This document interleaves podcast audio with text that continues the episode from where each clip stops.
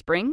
Is that you? Warmer temps mean new Allbirds styles. Meet the Super Light Collection, the lightest ever shoes from Allbirds, now in fresh colors. These must have travel shoes have a lighter than air feel and barely their fit that made them the most packable shoes ever. That means more comfort and less baggage. Try the super light tree runner with a cushy foam midsole and breathable eucalyptus fiber upper. Plus, they're comfy right out of the box. So, what can you do in a super light shoe? What can't you do is the better question. And because they're super packable, the real question is where are you taking them? Experience how Allbirds redefines comfort. Visit allbirds.com and use code SUPER24 for a free pair of socks with a purchase of $48 or more. That's A L L B I R D S.com. Code SUPER24.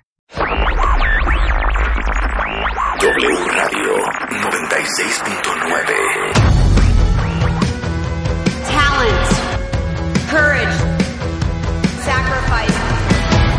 Marta de Baile.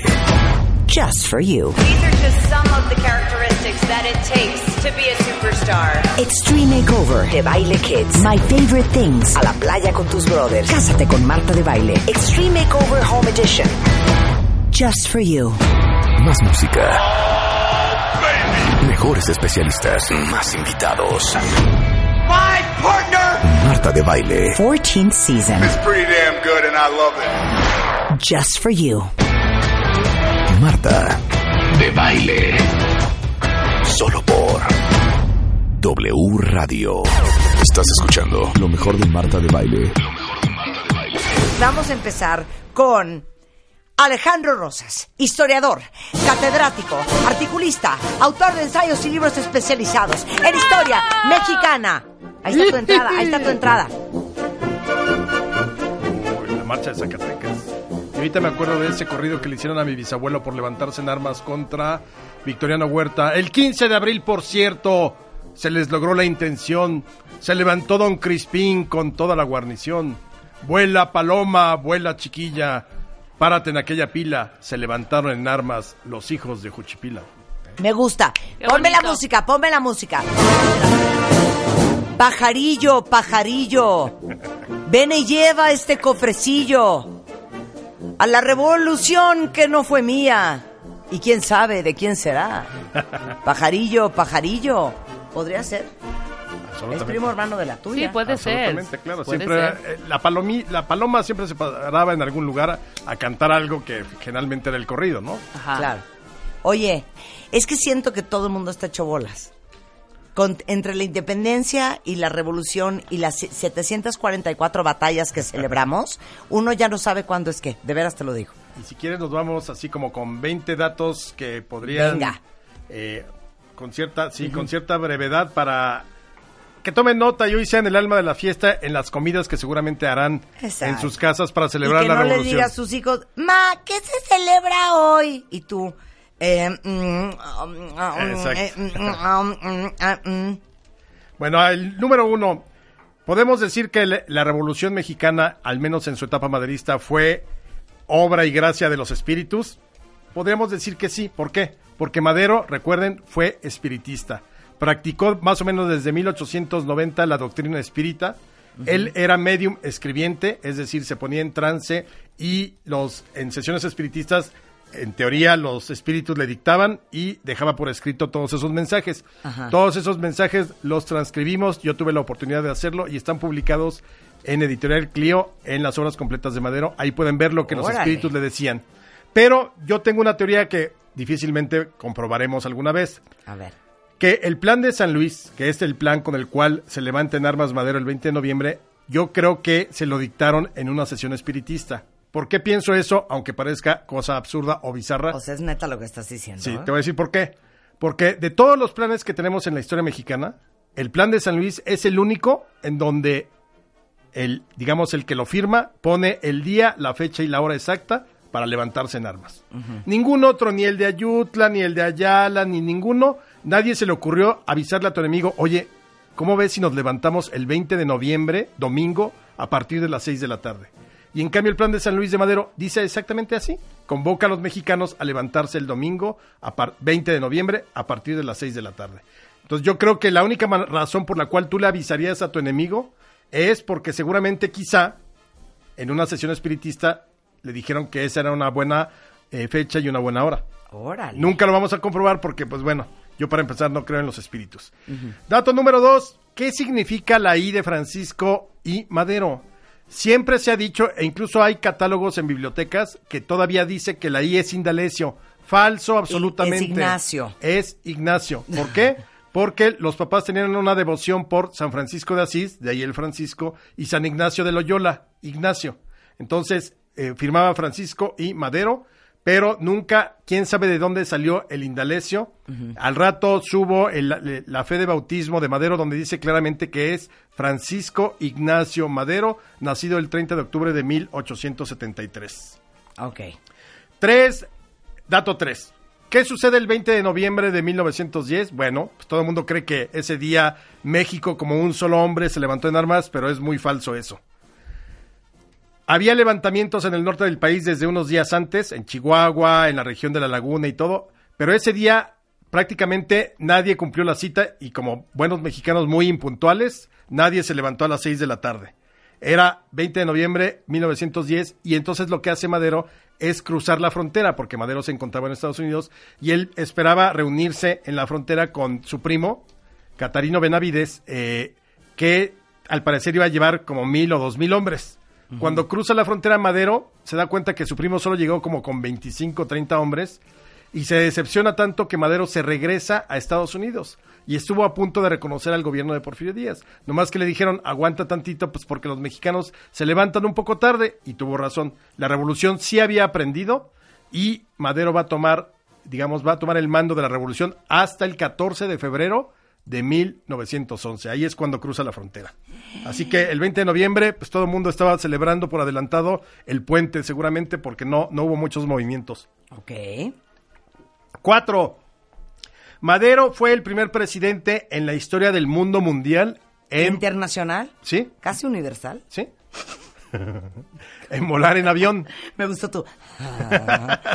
Ajá. En volar en avión. Sí. Año. Es 1911, 30 de noviembre, si no mal recuerdo. Él acababa de tomar la presidencia. Ajá. Y como era pues muy arriesgado, que además fue muy criticado en su época porque como el presidente que ya había logrado sortear una revolución, había estado en armas, todo lo que había costado para llegar a la presidencia, y se le ocurre subirse a un avión cuando subirse a un avión en ese entonces era total y Un absolutamente deporte de alto riesgo. a- a- a- altísimo y absurdo, porque además no era un avión comercial. Oye, perdón, eh, ¿tenían toda la razón? Claro. Oye, ¿a Obama no lo dejaban casi casi esquiar? Porque, oye, no te puede pasar nada. No, i- imagínate Madero que venía de una revolución, que había sobrevivido a la revolución. Entonces, ¿qué hizo? Madero se sube a un biplano eh, piloteado por un francés de apellido Dillot y vuela cuatro minutos en ese biplano por encima de los llanos de, de lo que hoy es la Jardín Balbuena, que allí es donde estaba el aeródromo. No es cierto. Cuatro minutos, 30 de noviembre de 1911, es el primer presidente en la historia de, de México y del mundo en subirse a un avión. Qué cosa más increíble. Pino Suárez, yo creo que a Pino Suárez nunca lo ha- hablamos de él. Recuerden que Pino Suárez es el amigo de Madero y es el vicepresidente de México durante el régimen de Madero. Bueno, solamente para que tengan el dato, eh, Pino Suárez fue el último vicepresidente que tuvo México. México tuvo vicepresidencia desde que se forma como república en 1824, luego se suprime en 1857 porque era un semillero de grilla, luego la reinstituye Porfirio Díaz en 1904 y por eso tiene un vicepresidente que es José María Pino Suárez. Ahí el problema fue que Madero, cuando viene el golpe de Estado en su contra, en vez de alejar al vicepresidente, porque se supone que si el presidente está en peligro, hay que alejar o poner en otro lugar al vicepresidente para que él se haga cargo si le pasa algo al presidente. Pero no, Madero y Pino Suárez los agarran juntitos y esa fue la última vez que hubo vicepresidencia en México.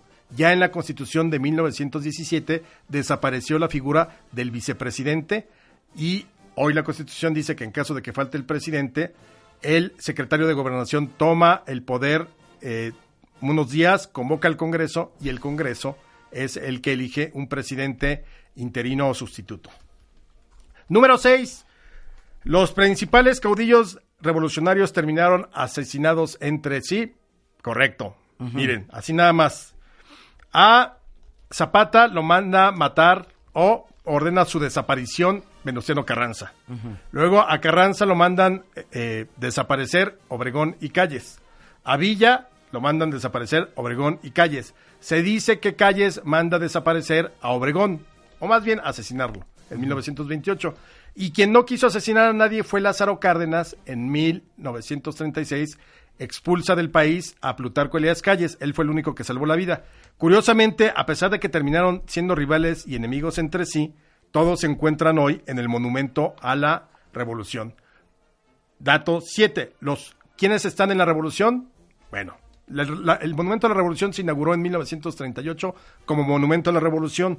Recordemos que iba a ser, eh, digamos, el, vestíbulo, lo que hoy vemos como el Monumento a la Revolución, iba a ser parte del vestíbulo del Palacio Legislativo Porfiriano.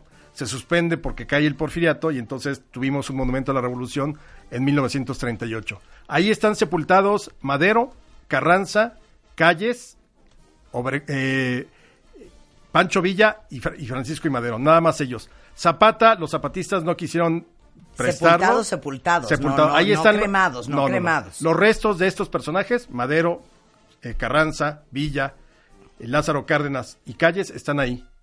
Y dicen que hoy se odiaron tanto que hoy se oye cómo se revuelcan en sus tumbas perfectamente ahí en el Monumento a la Revolución. Cállate. Te lo juro. Ah, otro más, Villa. Datos de Villa que quizá no se sepan. Uno se imagina un Villa, pues acá muy atrabancado, tomando su mezcal o su tequila o un aguardiente así de los del norte. Cero. Villa era total y absolu- absolutamente abstemio. Solamente al final de su vida le gustó un poco tomar anís después de comer, pero nunca jamás eh, ni se emborrachaba, ni permitía excesos en términos de alcohol, e incluso en muchos lugares prohibió la venta de alcohol, eh, como en Durango, en algún momento de la revolución. ¿Qué tomaba Villa? Le gustaban mucho las malteadas de fresa, curiosamente. Es broma. No, era... O sea, yo pensé que te ibas a echar un... Fíjense que el pulco era lo de él. El, pul- No. el, el pulque. No. abstemio, Mezcal. ni mezcal, ni aguardiente, un poquito de anís los últimos años de su vida y en general le gustaba mucho la eh, las malteadas de fresa. Me gusta. Un dato más. En 1914, en la famosa Convención de Aguascalientes, que es donde se reúnen los revolucionarios para tratar de llegar la paz, a llegar a la paz, Villa propone, en un arrebato, porque también era muy histriónico Villa, así de, ay, sí, la paz y todo. Yo propongo que me fusilen a mí y fusilen a Carranza, que era el enemigo, para que entonces podamos encontrar el camino de la paz.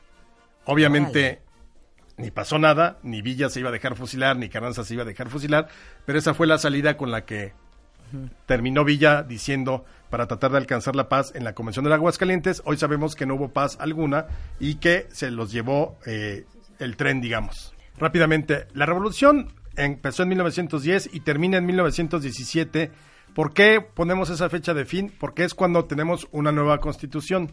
Una nueva constitución en la cual se recogen todos los postulados por los cuales se levantaron en armas. El derecho a la huelga, el derecho, libertad de expresión y de manifestación, eh, jornada laboral de ocho horas y demás, eh, la propiedad de la tierra. Es decir, todo eso queda contemplado en la Constitución y por eso ahí se fija como la fecha de finalización, aunque violencia siguió habiendo como 10 años más hasta, los, hasta finales de los años Ajá. 20. Ahora, ¿por qué surge? Porque veníamos de una dictadura que pues, había prácticamente corrompido la moral pública, una dictadura de 31 años que si bien trajo mucho progreso material, ferrocarriles, casas comerciales, eh, banca, puertos eh, modernizados y demás, por otro lado también era una dictadura que propició la desigualdad y que además sí persiguió a la prensa, sí persiguió a los opositores, que eh, supeditó los poderes, eh, el legislativo y el judicial, a la voluntad del ejecutivo, que era Porfirio Díaz, y el primer grito para levantarse en armas fue el de sufragio efectivo, no reelección. La revolución tuvo varias etapas. La primera, la que estamos celebrando hoy, 20 de noviembre de 1900, eh, que inició el 20 de noviembre de 1910, es la etapa maderista. Esa etapa maderista, su grito era sufragio efectivo, no reelección. Y es una revolución que para mayo de 1911 termina. ¿Con qué termina? Con la renuncia de Porfirio Díaz y el ascenso de Madero a la presidencia de la República. Madero no sabe bien manejar el poder, se lo come en vivo pues la clase política, terminan traicionándolo y lo asesinan. Y entonces viene la segunda gran etapa de la revolución, cuando Carranza, Obregón, Villa, Zapata y los demás se levantan contra eh, Victoriano Huerta porque era el usurpador, era el que había robado el poder y asesinado a Madero. Estos todos revolucionarios derrotan a Huerta en 1914 de julio, pero resulta que los revolucionarios, muchos de ellos quieren el poder. Y entonces, a partir de 1915, estos revolucionarios que hoy estamos celebrando empiezan a enfrentarse entre sí, unos contra otros, para ver quién gana el poder. Y entonces, de un lado tenemos a Obregón y a Carranza, junto con otros, y del otro equipo, digamos, está Villa y Zapata. Al final, ¿quién gana? Obregón y Carranza. El problema de todo esto es que al final eh, sí terminan asesinándose, como lo mencionamos hace rato, unos contra otros. Logros de la revolución, yo creo que es muy importante que todas esas demandas por las que se luchó sí estén contempladas ya en la Constitución. Ahora, de ahí surgió todo un régimen político muy distinto, muy, eh, muy similar al porfiriato, autoritario, que fue propicio a la corrupción, que fue impune, que nace en 1929 y que es el sistema político que con el tiempo sería el prismo. Así es como se va dando la, situación. Pero pues, prácticamente la revolución se murió para el festejo cuando llegó la alternancia. Por eso hoy ya no hay ni desfile. El desfile era típico en los, en los años 60 y 70. Era el gran desfile deportivo. Claro. Pero hoy es el día que empieza o es el día que termina. Hoy es el día que inicia la revolución. Que mil- inicia. sí, sí, sí. sí. El- y de la revolución maderista, la, la, de, la que comandó Francisco y Madero, que terminó con un régimen de 30 años, lo acabó con él en prácticamente seis meses. Claro. Y, y bueno, habría que decir también eh, que, insisto, una vez que viene la alternancia presidencial, ya a nadie le importó la revolución. El PAN, en vez de acercarse a tratar de recuperar la, la familia, perdón, la figura de Madero, que es el demócrata natural y demás, pues lo olvidó. Entonces ya, yo siento que ya la revolución como la conocimos, que era, la revolución fue todo en el siglo XX, o al menos en el discurso y en la celebración, eran verdaderamente una cosa apoteótica la revolución. ¿En cuál de tus libros podemos leer todo sobre la revolución? Ah, bueno, si quieren entenderlo así paso por paso, Sí. con un sinnúmero de anécdotas increíblemente maravillosas y divertidas, el volumen 2 de Érase una vez México. Ahí viene, yo creo que 60, 70 páginas dedicadas a la revolución, muy bien, muy sucinta para que entiendan claramente cómo fue todo ese proceso. Érase una vez México, volumen 2. Mira, esta sería una buena idea. Como Alejandro Rosas es un gran contador de historias, eh, no sería malo que le den sus libros a sus hijos que están en esa época Claro. de esos estudios para que les vaya bien en los exámenes, porque de repente, si no te toca un buen maestro, es muy complicado de entender, ¿no? Sí, claro, no, bueno, y es que es un desastre, realmente es un desgarrete. Érase una vez México. México, la trilogía, son tres volúmenes y ahorita estamos promoviendo México Bizarro, así que cualquiera de esos, regálenlos en el 20 de noviembre. Exacto. O- oye, Navidad. En Navidad. Este, ARR 1910 en Twitter o ARR1910.tumblr.com. Y bueno, la lista de libros de Alejandro Rosas la encuentran en Ah, bueno. Una vez México, Eh, 99. Yo soy autor de Planeta, entren a Planeta y ahí tengo mi ficha con todos los libros que pueda haber. O si quieren preguntarme alguno, ARR 1910, como dice Marta. Vientos. Muchas gracias. Muchas gracias. queridísimo. ¡Viva la revolución! ¡Viva la revolución! ¡Que viva! Escuchas lo mejor de Marta de Baile. Solo por W Radio. What if you could have a career where the opportunities are as vast as our nation, where it's not about mission statements, but a shared mission? At U.S. Customs and Border Protection, we go beyond to protect more than borders, from ship to shore, air to ground. Cities to local communities, CBP agents and officers are keeping people safe. Join U.S. Customs and Border Protection and go beyond for something far greater than yourself.